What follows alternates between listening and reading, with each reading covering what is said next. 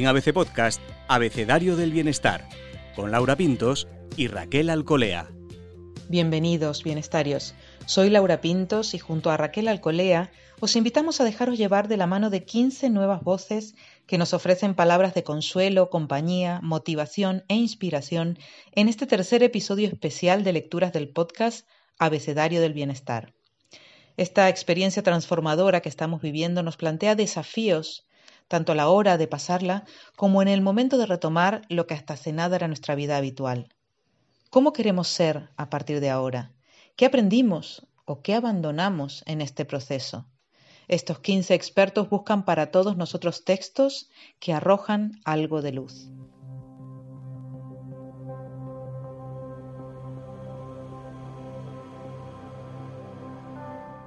Comenzamos con poesía, con un poema que es toda una declaración de intenciones.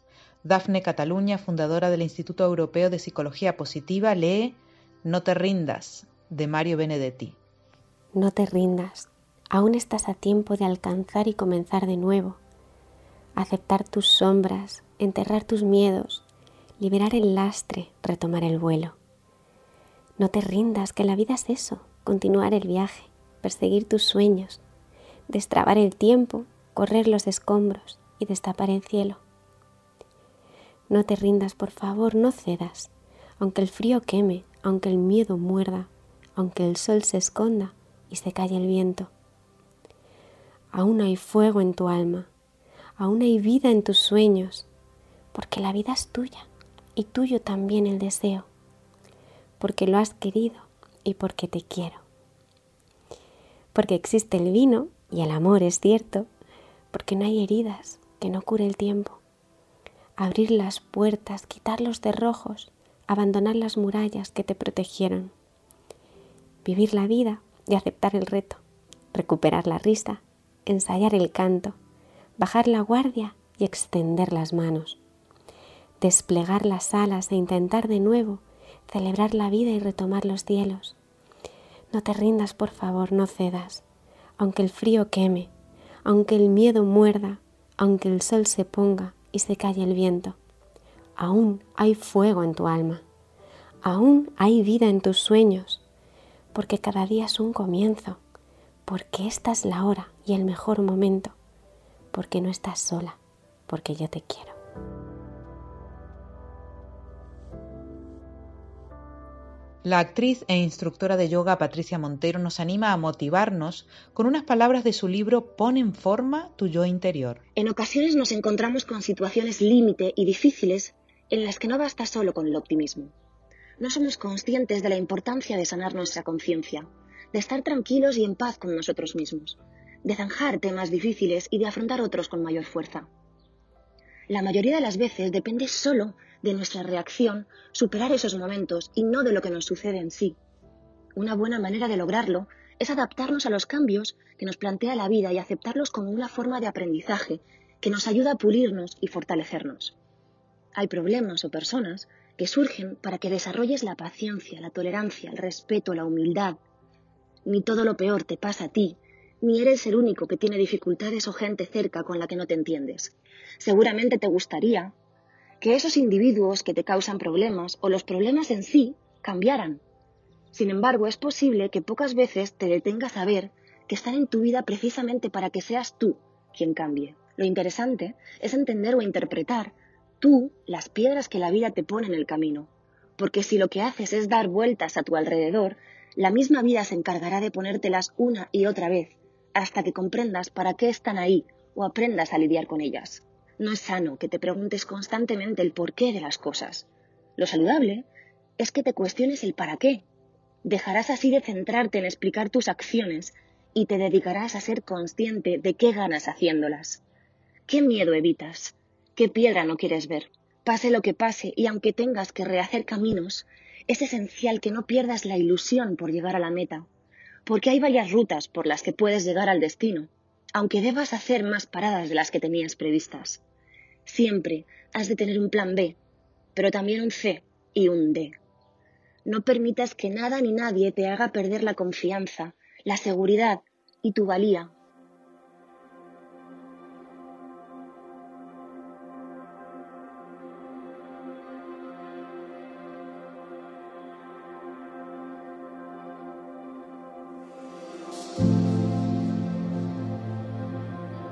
Optimismo, mirar todo con otros ojos. Es una decisión primero y luego una actitud que trasciende casi todo lo que nos sucede. El emprendedor y escritor Ancho Pérez nos invita a subir con él uno de sus 88 peldaños de la gente feliz. Nunca hemos estado tan bien. ¿Cuál es el ingrediente número uno de la felicidad? El optimismo. ¿Y qué es lo que más nos inyecta el mundo? Justo lo contrario. El optimismo vende mucho menos, pero deberíamos comprarlo mucho más.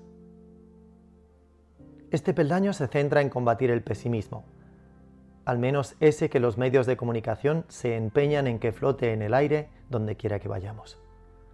Te voy a realizar una pregunta y si lees la prensa, lo normal es que la falles. ¿Cuál es el periodo de la historia en el que menos hambre se ha pasado, mejor salud se ha tenido, menos analfabetismo se ha registrado, menos guerras ha habido y por último, mayores índices de felicidad se han alcanzado. Respuesta, sorprendentemente, ahora. Ancho, pero ¿cómo puedes decir algo así? ¿No has visto las noticias últimamente? Curiosamente no las he visto porque no tengo televisor. Nunca lo he tenido. Pero tranquilo, soy consciente de que la inmensa mayoría de las noticias son no malas, sino terribles. El motivo que lo explica es sencillo. Lo negativo vende. Imagina por un momento un titular que dijera, últimas noticias, en el día de ayer más de 7.000 millones de personas no se han suicidado. O bien este otro, ningún avión de los últimos 10.000 vuelos se ha estrellado. ¿Quién compraría algo así? Por eso, cuando hay millones de vuelos seguros, nadie los menciona. Y en cuanto se cae uno, nadie deja de hacerlo. El problema no es que se exagere lo malo, sino que nosotros generalicemos su impacto, confundiendo percepción con realidad. Uno de los premios Nobel por el que más respeto tengo, Daniel Kahneman, escribió sobre este fenómeno y lo denominó heurística de la disponibilidad. Lo que viene a decir es que agrandamos aquello que escuchamos más, por estar más disponible, más cercano, y encogemos aquello que escuchamos menos. Por tanto, la conclusión es la siguiente. No arrases todo un jardín cuando lo único que estaba marchito era una sola flor.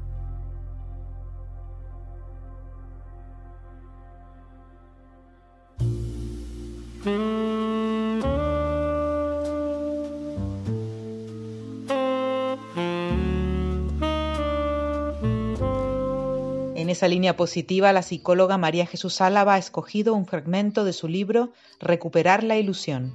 En este libro nos hemos planteado básicamente cómo superar el sufrimiento inútil, cómo avanzar en el camino hacia la felicidad y cómo fomentar nuestro sentido del humor, nuestra capacidad de recuperación ante la adversidad, nuestra confianza, nuestra autoestima, nuestra seguridad. En definitiva, ¿Cómo podemos utilizar los principios y técnicas y recursos que nos ofrece la psicología del siglo XXI para desarrollar nuestra inteligencia emocional, para recuperar la motivación en situaciones difíciles, alcanzar la ilusión que parecía perdida y volver a vivir cada día, cada momento, cada segundo con ánimo, con alegría, con esperanza y con el convencimiento de que podemos disfrutar de nuevo de nuestra vida? En estas páginas hemos tratado de aprender todo aquello que no se puede comprar, cómo ser más flexibles, más generosos, más pacientes, más comprensivos, más humanos, más sabios, es decir, cómo ser mejores personas. Si dirigiéramos una encuesta directamente hacia nuestros bienes de consumo, las cifras que obtendríamos serían muy altas. Nunca hemos tenido tantos coches, televisiones, ordenadores, vídeos móviles como ahora. Nunca hemos tenido tanta compañía tecnológica a nuestro alrededor y nunca hemos echado tan en falta ese calor humano, esa presencia de las personas que nos quieren y a las que queremos, esa posibilidad de disfrutar del crecimiento de todos, de los espacios compartidos con los amigos, de la cercanía de la naturaleza, del descanso sin prisas y de las conversaciones profundas. La seguridad constituye un elemento indispensable para ser felices. Por el contrario, la inseguridad está unida al sufrimiento, Afortunadamente, siempre podemos elegir. Podemos elegir estar bien o estar mal. En las mismas situaciones podemos decidir hundirnos o salir adelante. Y en ese camino hacia la felicidad será fundamental ser amables, generosos y agradecidos y aprender, aprender realmente a tener buenas acciones con los demás. Utilizar el sentido del humor, como cuando somos capaces de reírnos en esos momentos, en esos momentos de dificultad, como casi todo sale adelante. Compartir, compartir nuestras vivencias con los demás y disfrutar de esas personas que están presentes en nuestras vidas.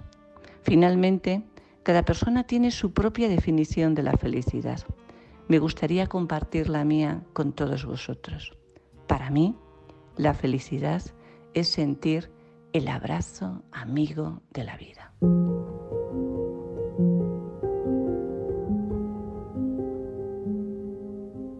También Mario Alonso quiere centrarse en esa resolución ligada a elegir el optimismo. Lee unos párrafos de su libro El cociente agallas. ¿Están el optimismo y el pesimismo solo en nuestros genes? Un pesimista ve un peligro en cada oportunidad, mientras que un optimista ve en cada peligro una oportunidad. Winston Churchill. Algunas personas tienen fe en el futuro y piensan que lo mejor está aún por llegar. Como se trata de personas que irradian optimismo, el mundo también suele sintonizar con ellas y responderles abriendo para ellas nuevas oportunidades. Tener un sentido optimista de la vida no es otra cosa que mirar de una forma positiva, realista, inteligente y constructiva. Sin duda, un optimista ve los problemas, pero se enfoca mucho más en las oportunidades. Sin duda, un optimista experimenta derrotas, pero se enfoca más en lo que ha aprendido y en cómo puede mejorar las cosas la próxima vez que lo intente. Esta visión de la vida es lo que hace que las personas optimistas aporten iniciativas y piensen en cómo sacar adelante nuevos proyectos. Aunque la persona optimista toma sus precauciones, no queda paralizada para la acción extendiéndose en su prudencia.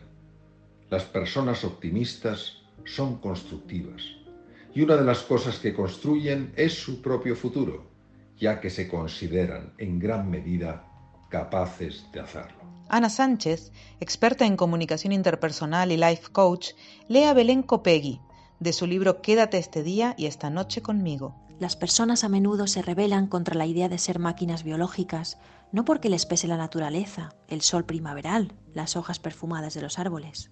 Se rebelan contra la idea de programación, su sistema nervioso, sus células o su niñez no pueden haber depositado en ellas, dicen, las pautas según las cuales habrán de comportarse. Muchas se empeñan en cambiar ese programa y en apariencia lo consiguen. La más bajita de la clase logra estar entre las mejores jugadoras de baloncesto de la ciudad.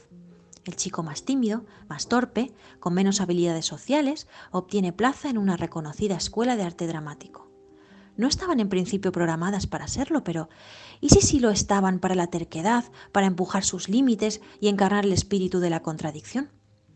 Si dentro de unos años, junto con su genoma secuenciado, entregan a cada persona un modelo que contemple su ambiente social, familia, experiencias vividas y le predicen que atravesará una depresión en el plazo de cinco años, ¿podrá la predicción convertirse en ese acontecimiento disruptor que permita a la persona incumplirla?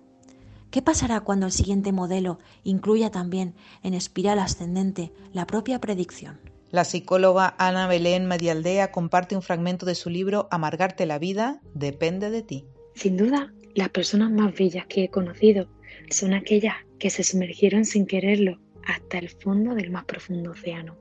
Y cuando sentían que no podían más, fueron capaces de ver un rayo de luz. Un rayo de luz que les indicaba que arriba había salida, que podían y que necesitaban salir de las profundidades.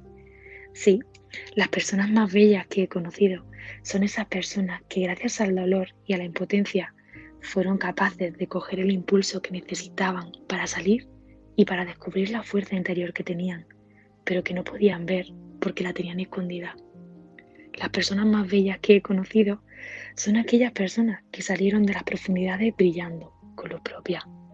Y esa luz es un regalo que te regalan porque cuando los ves brillar, te deslumbran y te contagian su belleza. Esa belleza, ese brillo, esa luz que ha salido de sus profundidades. Arnau Vendrell nos invita a cambiar el enfoque con unas palabras de su libro Vivir adentro, reflexiones para tu yo interior.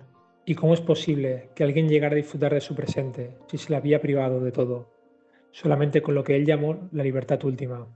Esta es la capacidad de vivir las situaciones que nos acontecen de una forma positiva, optimista y dichosa, sin importar la gravedad del suceso. Y quiero hacer un especial énfasis en el sin importar la gravedad del suceso, puesto que solemos tener un sesgo de qué cosas uno es capaz de sentir dicha y cuáles está destinado a padecer. Sabemos que el sentimiento dicha no tiene límites y que uno es tan feliz como se proponga, sea cual sea su mundo exterior. Ser flexible es como un junco y buscar cómo desarrollar una mente capaz de evolucionar y desarrollarse con humor, ganas de aprender y vitalidad. Lao Tse decía, el verdadero poder parece débil, y al final, no solo no podemos evitar las tormentas, sino que la única forma de vivirlas hasta que cesen es con flexibilidad emocional. Coge un tronco de roble e intenta meterlo en una gran caja, y cabrá. Intenta meterlo en una jarra de cristal, y la jarra quebrará. Por el contrario, el agua es líquida y tiene la propiedad de moldearse al entorno en el que se encuentra. Que así sea tu mente. Y al finalizar este periodo de confinamiento, ¿qué? pues solo queda disfrutar lo que hacemos con la vida que tenemos. Como decía Mae West, solo se vive una vez, pero si se vive bien, una vez es suficiente. En tiempos de solidaridad, la psicoterapeuta y coach Verónica Rodríguez Orellana nos invita a reflexionar sobre un hallazgo de la antropóloga Margaret Mead. Hace unos años, un estudiante le preguntó a la antropóloga Margaret Mead cuál consideraba ella que era el primer signo de civilización en una cultura. El estudiante esperaba que Mid hablara de anzuelos, ollas de barro o piedras de moler. Pero no. Mid dijo que el primer signo de civilización en una cultura antigua era un fémur que se había roto y luego había sanado. Mid explicó que en el reino animal, si te rompes una pierna, mueres. Porque no puedes huir del peligro, ir al río a tomar algo o a buscar comida eres carne de bestias. Ningún animal sobrevive a una pierna rota el tiempo suficiente para que el hueso sane. Un fémur roto que se ha curado es evidencia de que alguien se ha tomado el tiempo suficiente para quedarse con el que se cayó. Ha vendado la herida, le ha llevado a un lugar seguro y le ha ayudado a recuperarse. Mit dijo que ayudar a alguien en las dificultades es el punto exacto donde comienza la civilización.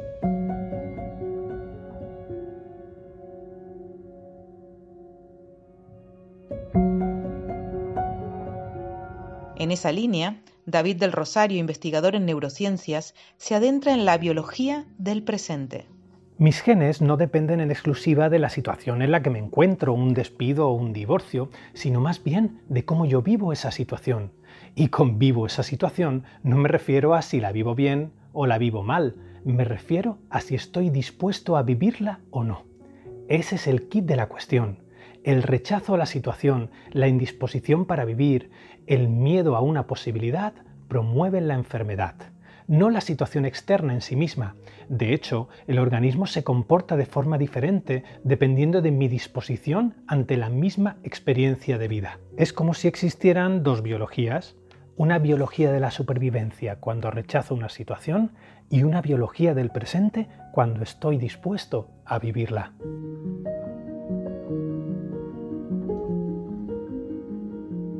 José Miguel Sánchez, experto en desarrollo personal y coach, lee para todos nosotros un relato de lecciones sobre la vida del monje que vendió su Ferrari, de Robin Sharma. Según cuenta una vieja historia, cierto día, un hombre gravemente enfermo fue llevado en silla de ruedas a una habitación de hospital donde otro paciente ocupaba la cama que había junto a la ventana.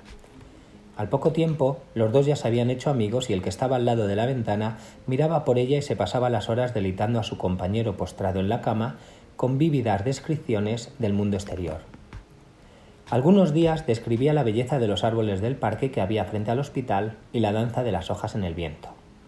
Otros días entretenía a su amigo con minuciosas narraciones de lo que la gente que pasaba junto al hospital hacía. Sin embargo, a medida que pasaba el tiempo, el hombre postrado en la cama empezó a sentirse frustrado porque no podía ver por sí mismo las maravillas que su amigo describía. Su antipatía continuó creciendo y acabó por odiarlo intensamente. Una noche, durante un ataque de tos particularmente severo, el paciente de la cama junto a la ventana dejó de respirar. En vez de apretar el interruptor para pedir ayuda, el otro hombre eligió no intervenir. A la mañana siguiente, el paciente que le había proporcionado a su amigo tanta felicidad compartiendo con él lo que veía a través de la ventana, fue declarado muerto y retirado de la habitación. Sin pérdida de tiempo, el otro hombre pidió que colocaran su cama al lado de la ventana una petición que fue atendida por la enfermera de servicio. Pero cuando al fin se asomó, descubrió algo que le hizo estremecerse. La ventana daba a una desnuda pared de ladrillos. Su antiguo compañero de habitación había sacado las increíbles vistas que le describía de su imaginación como gesto de amor para hacer el mundo de su amigo un poco mejor en aquel momento difícil. Había actuado desinteresadamente por amor. Esta historia invariablemente siempre me ayuda a cambiar mi perspectiva de las cosas. Para disfrutar de una vida más feliz y sentirnos realizados cuando nos hallemos en circunstancias difíciles, debemos estar dispuestos a cambiar nuestra perspectiva y preguntarnos continuamente, ¿hay un modo más sabio e ilustrado de ver esta situación aparentemente negativa? El tiempo que pasamos en este planeta es muy breve. En el esquema general de las cosas, nuestras vidas son solo notas pasajeras en el lienzo de la eternidad. Por eso, ten la sensatez de disfrutar de tu viaje y saborear el proceso.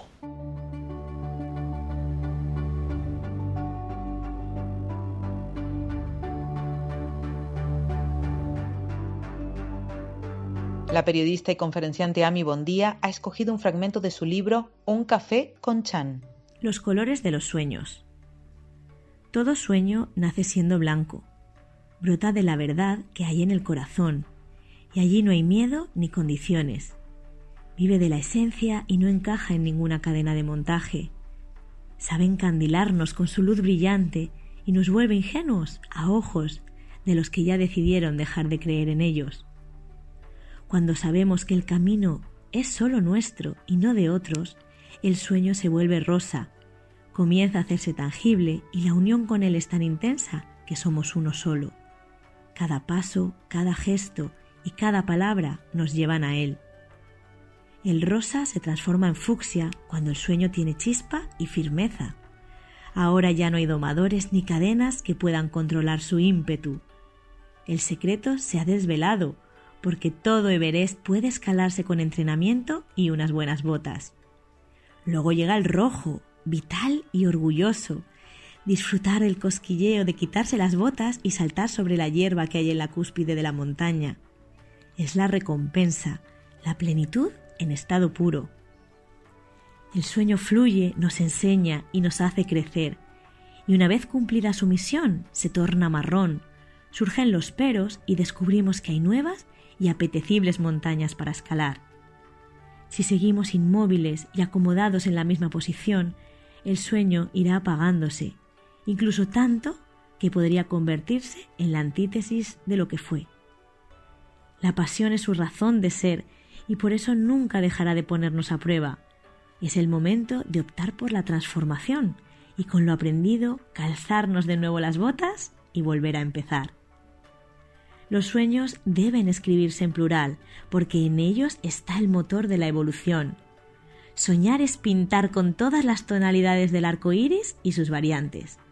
Y si la vida es una, mejor decorarla con toda la paleta de colores. Construir sueños, disfrutar de ellos y aprender a renovarlos. Esa es para mí la fórmula de la felicidad.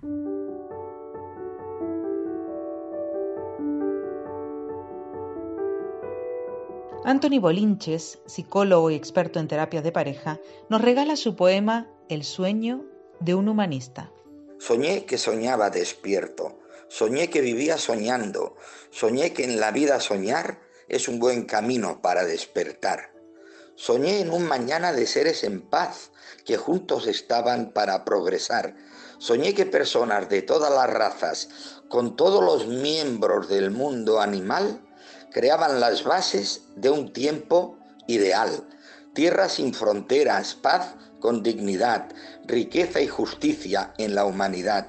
Verdes en el campo, azul en el mar, árboles con frutos, vidas sin cegar. Nace un mundo nuevo, sin guerras ni prisas, donde los que vienen vivan con sonrisas. Eso es lo que os deseo a todos, me deseo para mí y deseo para el futuro de la humanidad.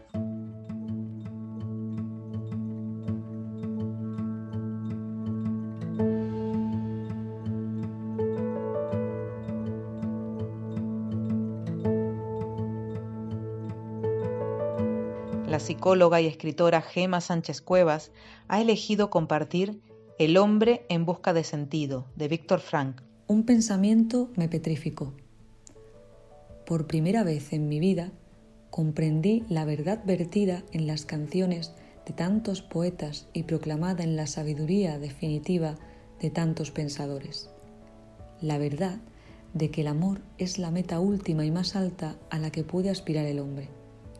Fue entonces cuando aprendí el significado del mayor de los secretos que la poesía, el pensamiento y el credo humanos intentan comunicar. La salvación del hombre está en el amor y a través del amor. Comprendí cómo el hombre, desposeído de todo en este mundo, todavía puede conocer la felicidad, aunque sea solo momentáneamente si contempla al ser querido.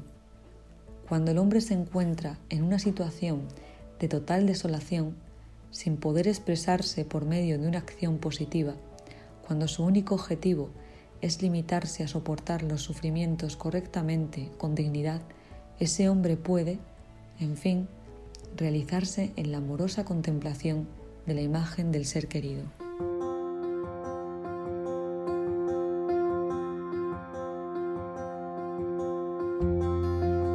Y para terminar este tercer episodio especial del podcast Abecedario del Bienestar, Mónica García, fundadora del Factor Humano, nos invita a traspasar la puerta de plata.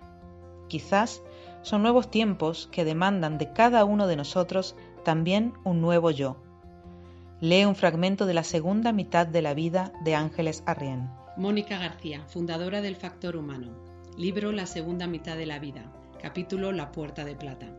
Nuestra tarea en esta puerta es ir más allá de lo conocido y fortalecer nuestra capacidad de desarrollar curiosidad, confianza y flexibilidad. Nuestra disposición a acercarnos a la reflectante puerta de plata y vernos a nosotros mismos de forma nueva demuestra un deseo de abandonar nuestra visión prefijada de la realidad. En esta puerta revisamos con sinceridad nuestras vidas y descubrimos lo que está emergiendo en nuestros mundos interior y exterior, empezamos a ver lo que realmente favorece en nosotros el sentido y la vitalidad y lo que no lo hace. Martin Buber suele hablar de lo que se abre en los últimos años y de cómo nos podemos mantener conectados con lo que nos aporta sorpresa, esperanza e inspiración.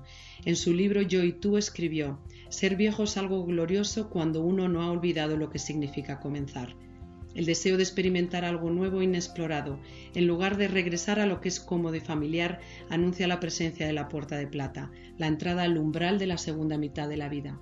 Es esta la iniciación a todas las otras puertas, el punto en el que elegimos si accederemos plenamente o no a nuestros años de sabiduría y tomaremos el manto de la ancianidad. Esta puerta representa todo aquello que aún no hemos descubierto en nuestras vidas y en nuestra personalidad ya sea una nueva creencia, un interés, una relación, un proyecto creativo o una fuente de inspiración. Simbólicamente es la puerta del nacimiento, anuncia la concepción, favorece la gestación y la incubación, da inicio al alumbramiento y ofrece como resultado una triunfante manifestación de algo nuevo. El teólogo John O'Donoghue ofrece una aproximación para explorar lo desconocido, la práctica de aproximar amigablemente la vida con la muerte. En su poesía Fluent expresa la necesidad de explorar cada día como algo nuevo. Me encantaría vivir, dice, como fluye un río, llevado por la sorpresa de su propia revelación.